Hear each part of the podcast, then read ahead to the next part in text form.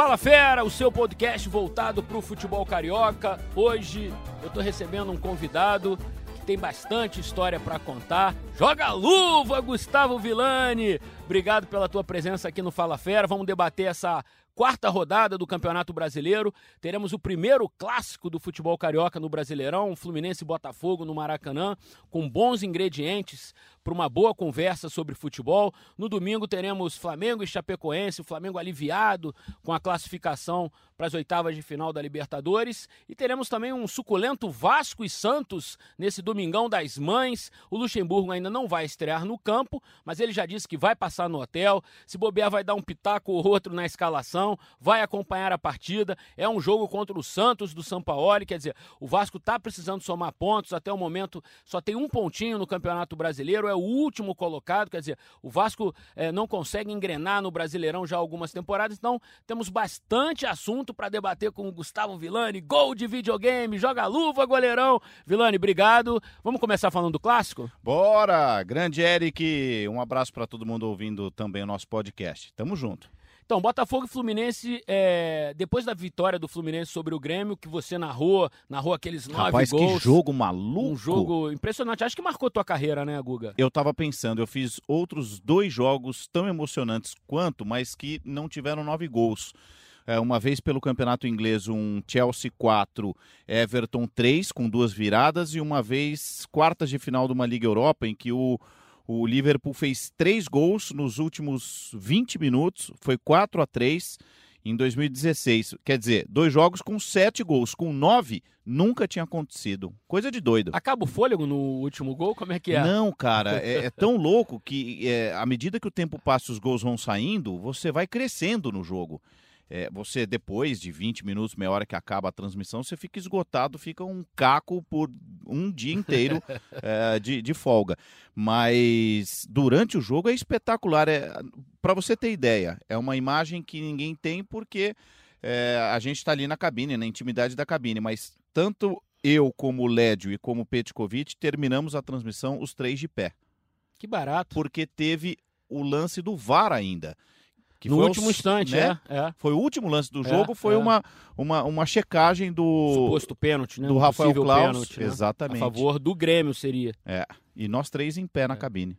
Então, Guga, e você que narrou tão de perto essa grande vitória, eu imagino que tenha sido a partida da temporada até o momento no futebol brasileiro, em 2019, eu não tenho dúvida.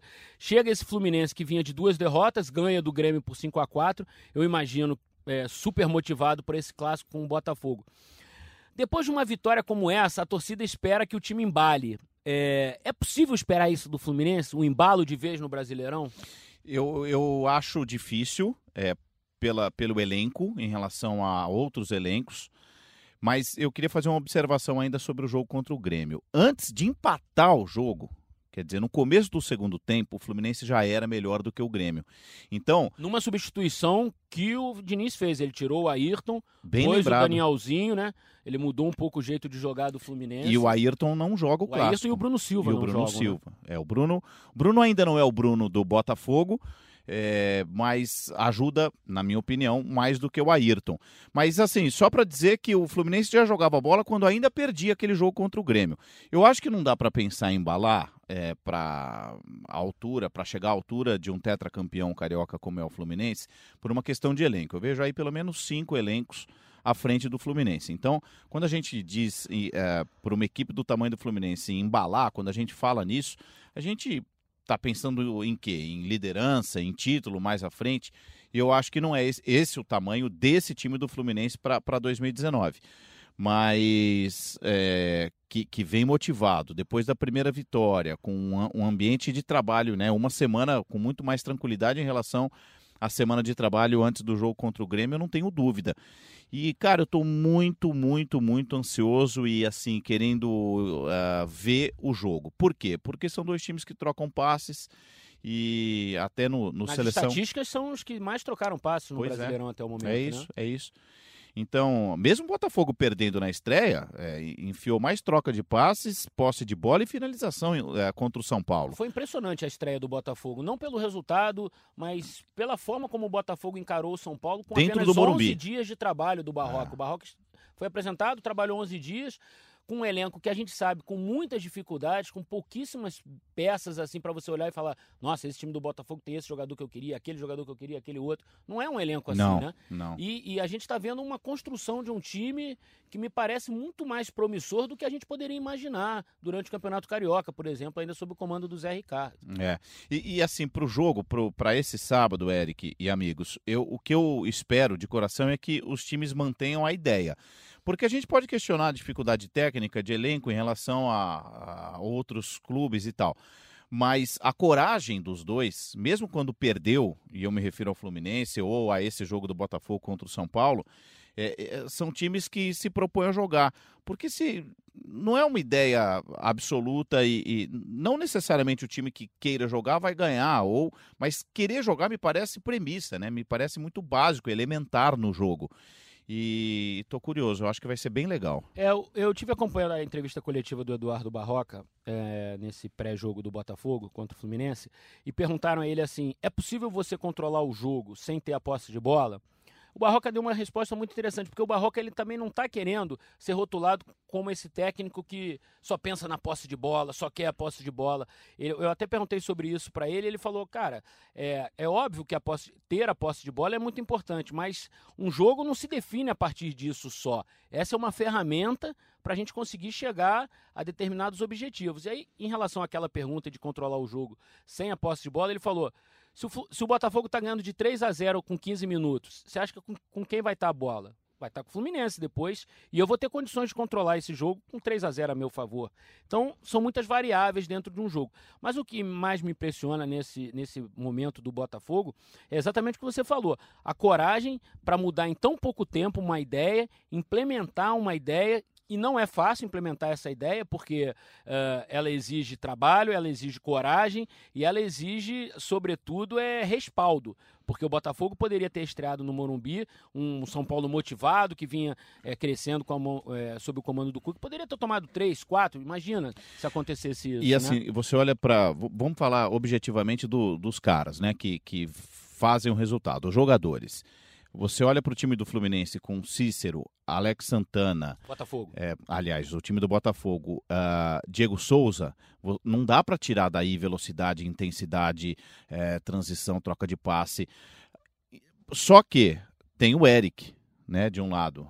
Tem o Johnny Gonzalez do outro. Então, se eles pelo menos controlarem o jogo, ou marcando pressão, como fez o Fluminense contra o Grêmio lá, quer dizer, se colocar, mesmo que eles não tenham peças velozes para ver um jogo lá e cá, aquela coisa frenética que, que a gente tanto gosta, mas se eles é, se dispuserem a, a, a, roubar a bola, ficar com a bola, é, trocar passes com qualidade, esses caras citados no Botafogo, eles conseguem pelo menos o Cícero, o Diego Souza, é, preparar a jogada para quem vem de trás, é, esperar a ultrapassagem dos laterais. Então, é, mesmo não tendo a melhor qualidade técnica e nem elenco, eles podem fazer um jogo organizado, pensado e treinado. Então, se conseguirem, tanto Botafogo como Fluminense, eu acho que já vai ser bem divertido. Você falou na questão do, de um jogo treinado, me parece que a semana de treinos é muito importante para esse tipo de treinamento, de, de treinador, tanto o Fernando Diniz quanto o Eduardo Barroca. Porque me parece que a premissa do trabalho desses dois profissionais é a repetição é, repetição chegando à exaustão. Tanto que o Barroca, inclusive na entrevista coletiva, ele falou: eu tenho até ultrapassado um pouquinho do limite físico desses caras nos treinos, porque eu estou sentindo que é importante e eles têm me dado uma resposta muito boa.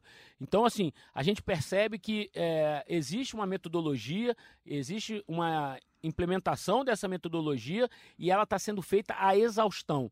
O, o Barroca termina o treinamento, você olha para ele, ele parece que ele jogou 90 minutos. Ele fica exausto, assim, suado, com a cara vermelha. Então, assim, me parece que esses dois técnicos eles têm aproveitado muito bem a semana de treinos para poder uh, implementar o que eles querem. O Fluminense terá a volta do Ganso. O Ganso vai fazer o primeiro jogo dele pelo Brasileirão. A gente lembra que ele machucou, ficou suspenso. E o não, time caiu, né? Não estreou, exatamente. Qual é a tua expectativa para o Ganso? É, você acha que com o Ganso o Fluminense teria feito aquele jogo frenético contra o Grêmio? Eu fiquei me perguntando sobre isso. Eu acho que não, e acho que ele corrige, porque ele vinha jogando com três volantes, o Diniz quando o Ganso sai do time machucado, ele colocava, me ajuda aqui, o, o Ayrton, Alan, Bruno Silva e o Alan. Exatamente. O, o Alan, o, o, Bruno e o Ayrton. Então, é, é um time que não tem pensador.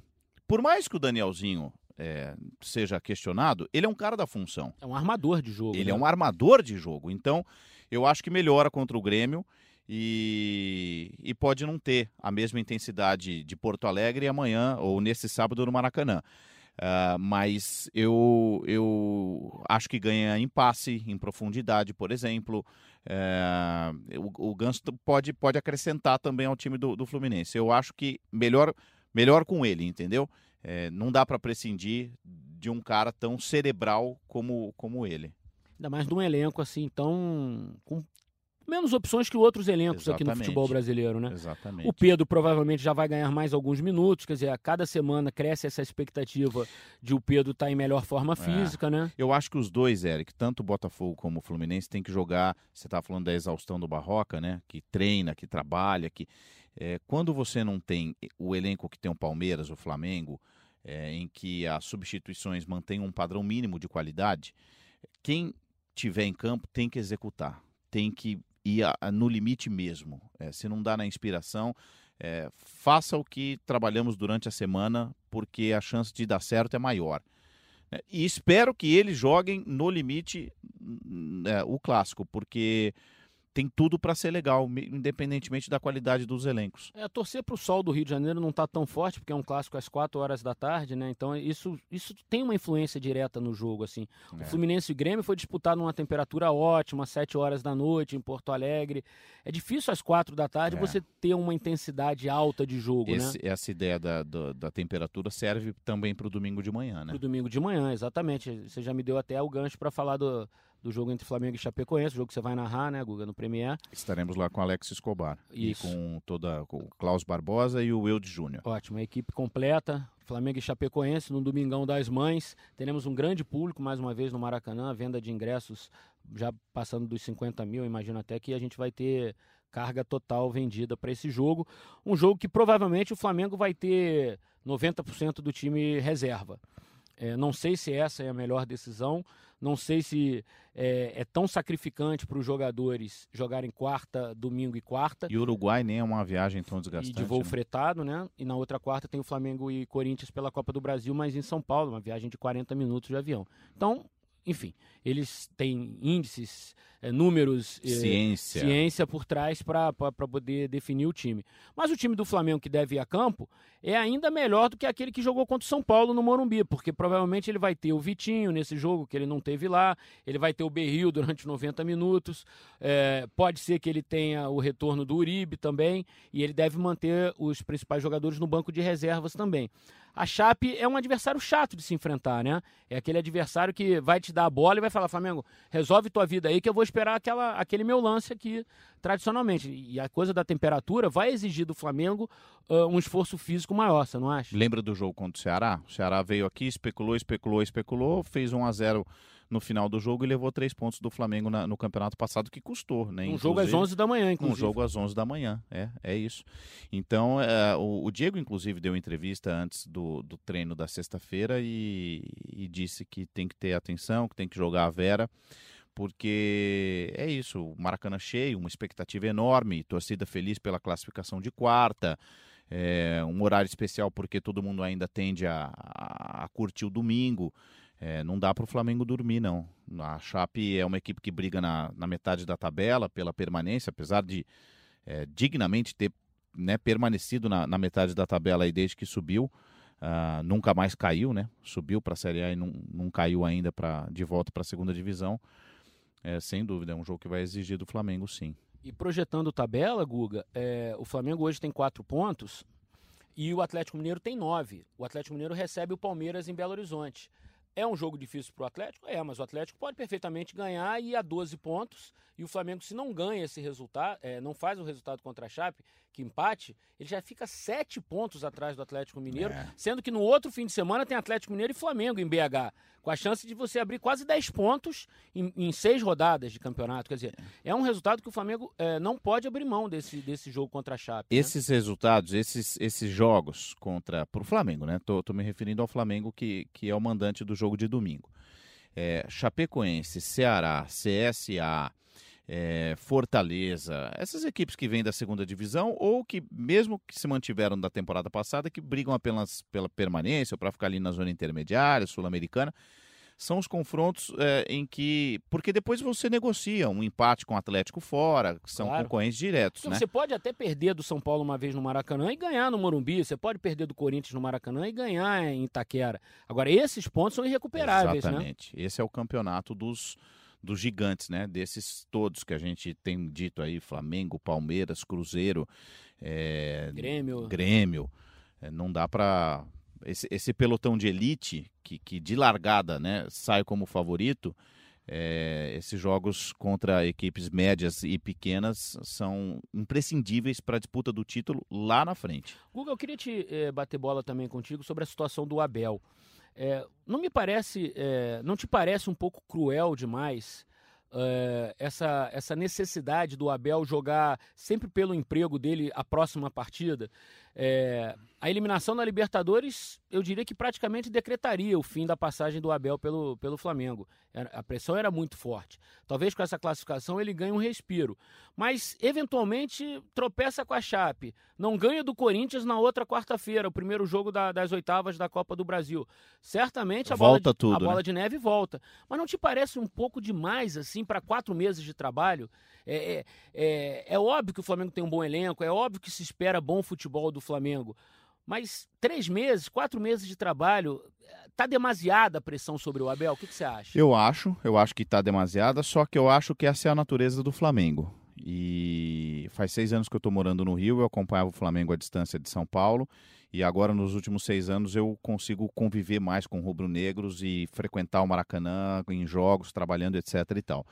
É, o, o, o Flamengo ele não tem meio ponto, né? Ele não é um clube deixa eu pensar aqui assim equilibrado. equilibrado em termos de exato de emoção é, é, de emoção de, de, de, filosofia. É céu e inferno o tempo inteiro né? exatamente. Então assim o Flamengo olha que loucura ele se coloca sempre à beira do abismo porque ele se organizou e porque ele contratou e porque ele gerou uma expectativa enorme. Por mais contraditório que, que pareça é o que acontece com a vinda do Abel. É, precisava de um cara experiente porque o Barbieri não estava à altura do Flamengo. é, ok, aí não dá certo o, o Barbieri, você traz um campeão da Libertadores, do mundo, um cara quase é, septagenário, quer que dizer... Conhece o futebol carioca muito bem, né? Foi campeão no Flamengo, inclusive, levou não só campeão estadual, como levou o Flamengo a, a uma decisão de Copa do Brasil, quer dizer, conhece o clube. E, e aí vira esse pandemônio, porque não é razoável, nunca foi, eu acho que nunca vai ser. Só que eu acredito, Eric, eu não estou falando que o Flamengo vai ser campeão, mas toda campanha de título tem um jogo chave, um momento chave. E essa pressão é, me desenha muito esses momentos é, em que o cara tá para cair, um resultado sofrido, é, jogando 20 minutos com um a menos, contra um pentacampeão da Libertadores no Uruguai. Me parece enredo é, de, de história vitoriosa e em que a gente vai olhar para trás lá na frente e falar, pô, ali foi um momento, um crucial chave, que, né? que fortaleceu o Abel, fortaleceu. Porque é, é, cruel de todos os lados. Não dá tempo do cara, em quatro meses de trabalho, do cara é, conhecer o grupo, é, entender a filosofia do, do time, um time é, certo na cabeça. Ele está mudando. Mudou outro dia aí. O Arrascaeta virou titular anteontem. Era o Diego que tinha começado a temporada como titular. Então, ele está tateando ainda, o que está tudo dentro do esperado, se você pensar racionalmente. Só que a torcida do Flamengo a mídia que acompanha o Flamengo, isso tudo é uma bola de neve, né? Também, como você disse. Uma coisa vai puxando a outra e vai aumentando e vai ganhando voz. E, e, e os dirigentes do Flamengo, historicamente, dão muita atenção para esse tipo de pressão. Pra imprensa, pra... e hoje fomentado pela rede social. Né? Mesmo o Bandeira, com toda, todo conhecimento sim, e competência sim, administrativa. Estava sujeito a expressões Algumas externas. vezes, sim. algumas vezes, até demitiu por, sem, sem, sem ser o Zé Ricardo ele não queria demitir, por exemplo. Exatamente. Então é, é, algo, não é dessa diretoria, dessa torcida atual, dessa. É, você foi muito bem nesse, nessa linha de raciocínio, é da natureza do clube.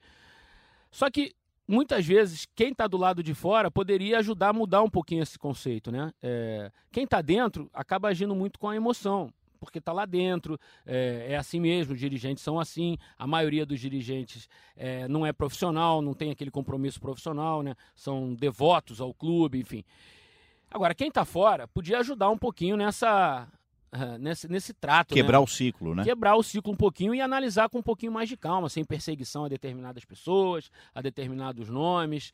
Porque assim, não faz sentido em quatro meses de trabalho um cara é, que com o currículo que o Abel tem ser defenestrado como ele está sendo muitas vezes. Né? Exatamente, exatamente. E, e, e chegou para isso, né? Quer dizer, vamos trazer um cara experiente em que os jogadores vão ter referência, porque não só pela idade, pela figura dele em si, né? Um senhor de cabeça branca, com a história pessoal do, do Abel, com a história profissional do Abel, dentro e fora de campo, um multicampeão. Mas não, é, nem isso basta, é, é surreal. E aqui a gente não está assim, ele não está imune à crítica. Ele, é, claro que é, não. Ele ainda está tateando, como você falou. Ele ainda não conseguiu achar a melhor maneira de botar esse quarteto em campo junto. O Everton Ribeiro, o Arrascaeta, o Bruno Henrique, o Gabigol. Ora ele bota o Bruno Henrique de centroavante, ora ele bota pelo lado.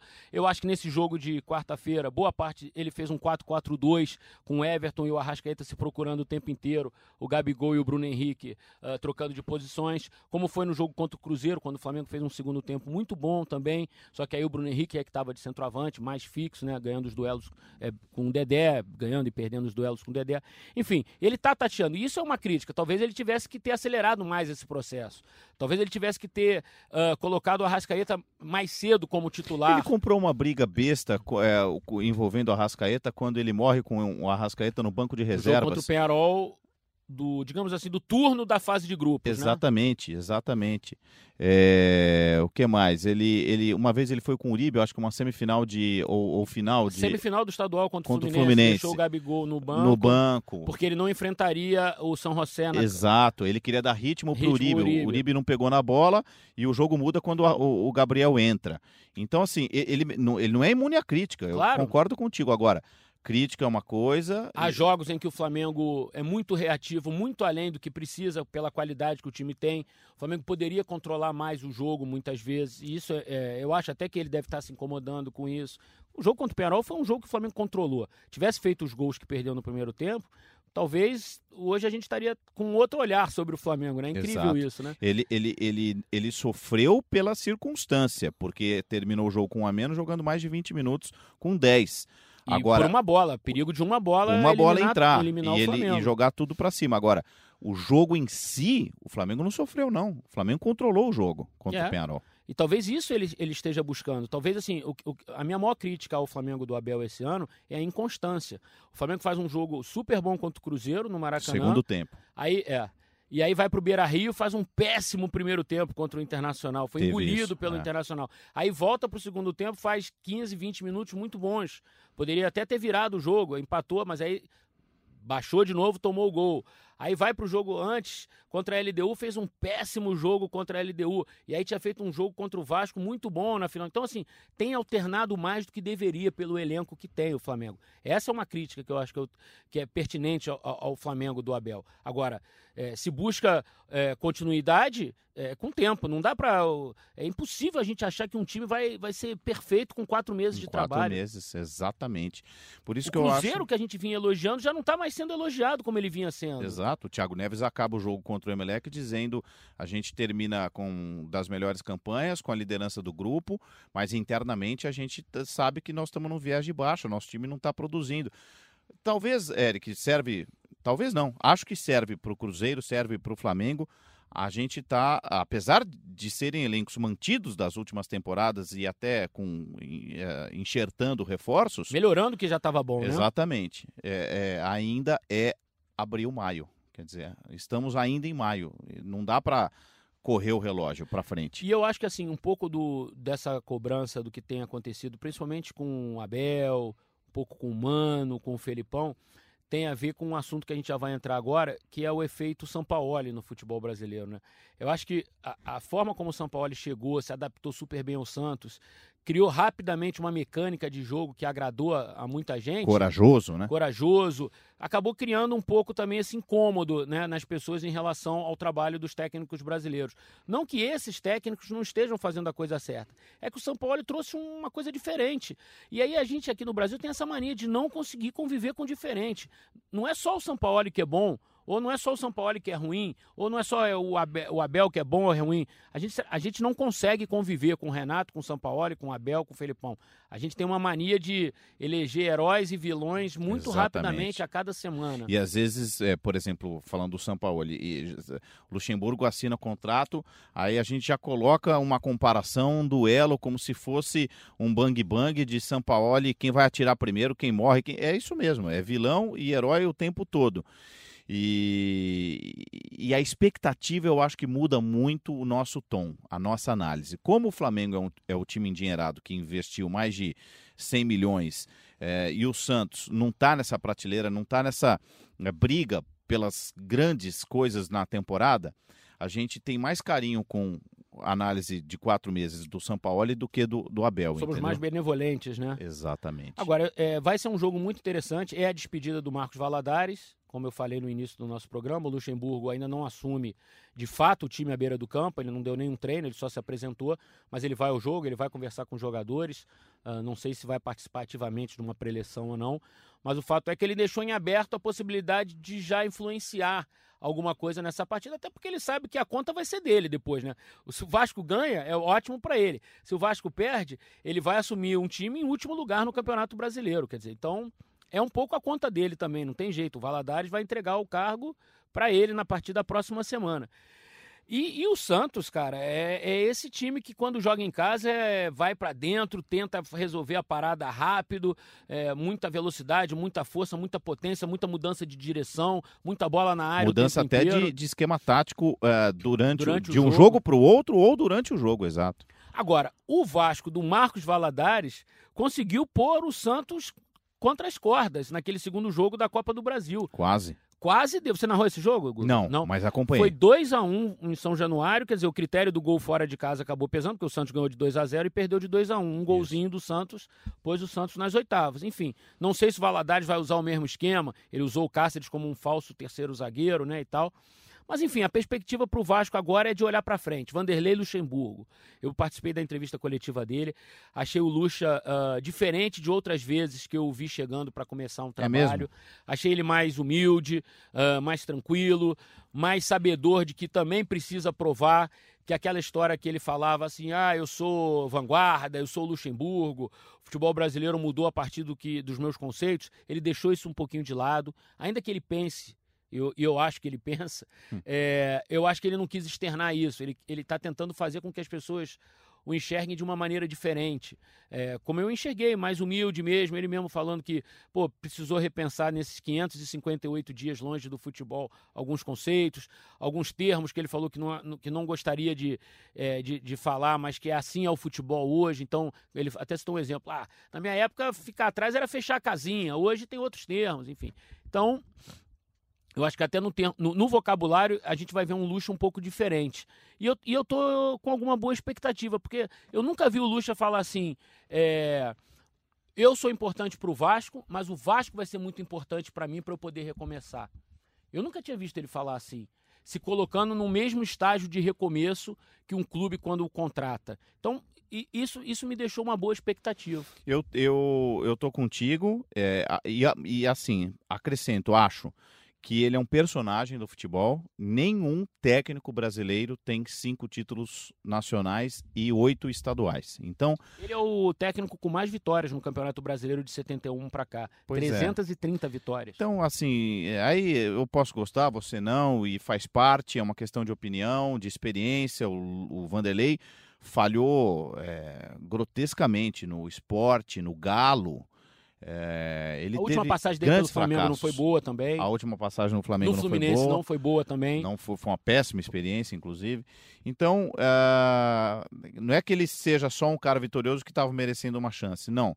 Mas ele tem 67 anos, vontade de trabalhar, ele já deu muito ao futebol, equipes espetaculares. Eu nem acho que o Vanderlei seja um grande é, cara para montar um, um elenco. Agora, como estratégia, é, o cara que tira o Vampeta da lateral, coloca de número 5, tira o Rincon de número 10, traz para número 8, é, mudança durante o jogo mesmo de estratégia, de esquema tático. Bom, até mais do que a gente, os jogadores ao longo da história que, que passaram. Eu acho que é muito importante, né? Quando, claro. todos, quando grandes jogadores dizem que o maior técnico com, com os quais eles trabalharam foi o Vanderlei Luxemburgo. Então, isso, isso assina embaixo. Não, É. Quem somos nós para contestar caras que viveram no vestiário com inúmeros técnicos e elegem o Vanderlei como o melhor de todos? Exatamente. Eu acho que, que foi bom. Bom pro Vanderlei, bom pro Vasco, bom pro futebol. A gente ganha um, um personagem para conviver a partir de agora.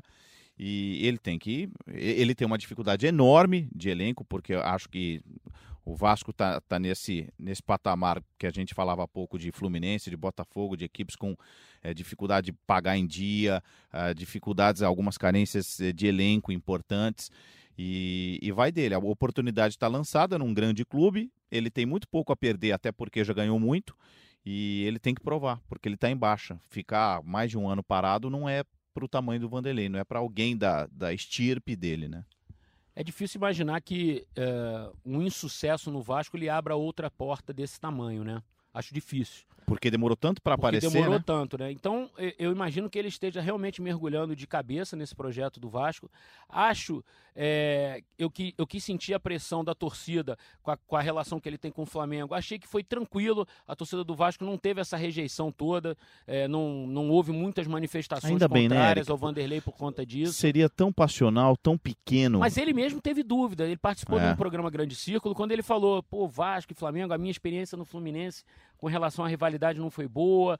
É, por isso que eu não sei e tal, isso em janeiro. Mas ele decidiu apostar e, e quebrar essa barreira da rivalidade, porque, cara, ele é, ele é o Vanderlei Luxemburgo. Alguns dos- Independentemente. independentemente. É. E, e, e- e que é uma coisa engraçada, ele foi campeão em vários clubes de títulos importantes e no Flamengo ele não ganhou título importante. Só ganhou um estadual. É importante? É, mas pô, não se compara a Copa do Brasil, não se compara a Campeonato Brasileiro, não se compara a times fantásticos que ele teve a oportunidade de montar é, em Palmeiras, em Corinthians, em Cruzeiro, em Santos, por exemplo. Então, É. é, eu, como você falou, a chance está dada. Eu acho que tanto para Vasco como para Luxemburgo vai ser o maior barato a gente acompanhar isso de perto. E a gente não pode olhar para a história de títulos do Vanderlei e achar que ele vai voltar a ser protagonista, levando, como ele fez com o Santos, a semifinal da Libertadores, até porque o Vasco nem disputa. Ele não vai, é, muito possivelmente, não acredito que o Vasco dispute título do Brasileirão. O que, que é ser protagonista? É, na minha opinião, hoje, tendo em vista o elenco do Vasco, diferentemente do que sugere a grandeza histórica do Vasco.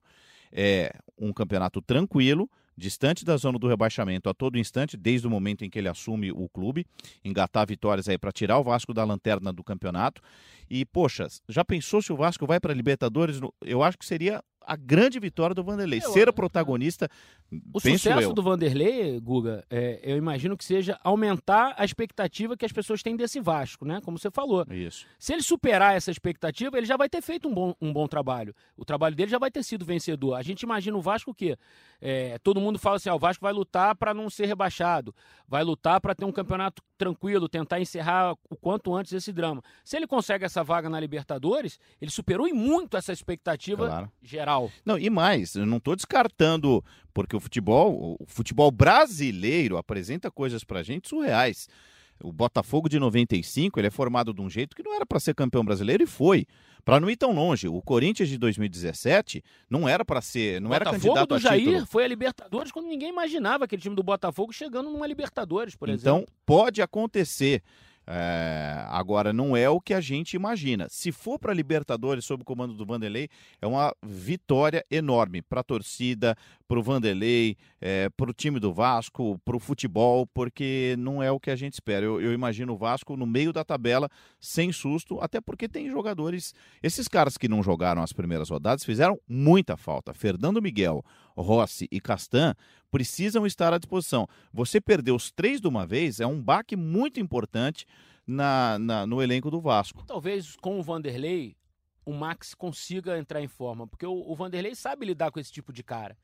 O Vanderlei sabe lidar com a estrela. Ou também, ou dá ou racha, né? Com o Vanderlei tem um pouco isso também. É. né? Se o cara comprar a ideia, pode ser que o Max cresça a beça ainda, né? Vai ter a parada para a Copa América, pode ajudar muito. Tem o Antônio Melo que tá vindo com o Vanderlei, que é um super preparador físico, sabe lidar com jogador, com estrela, enfim. Então, Deixa eu te contar uma, uma curiosidade para quem está ligado no podcast.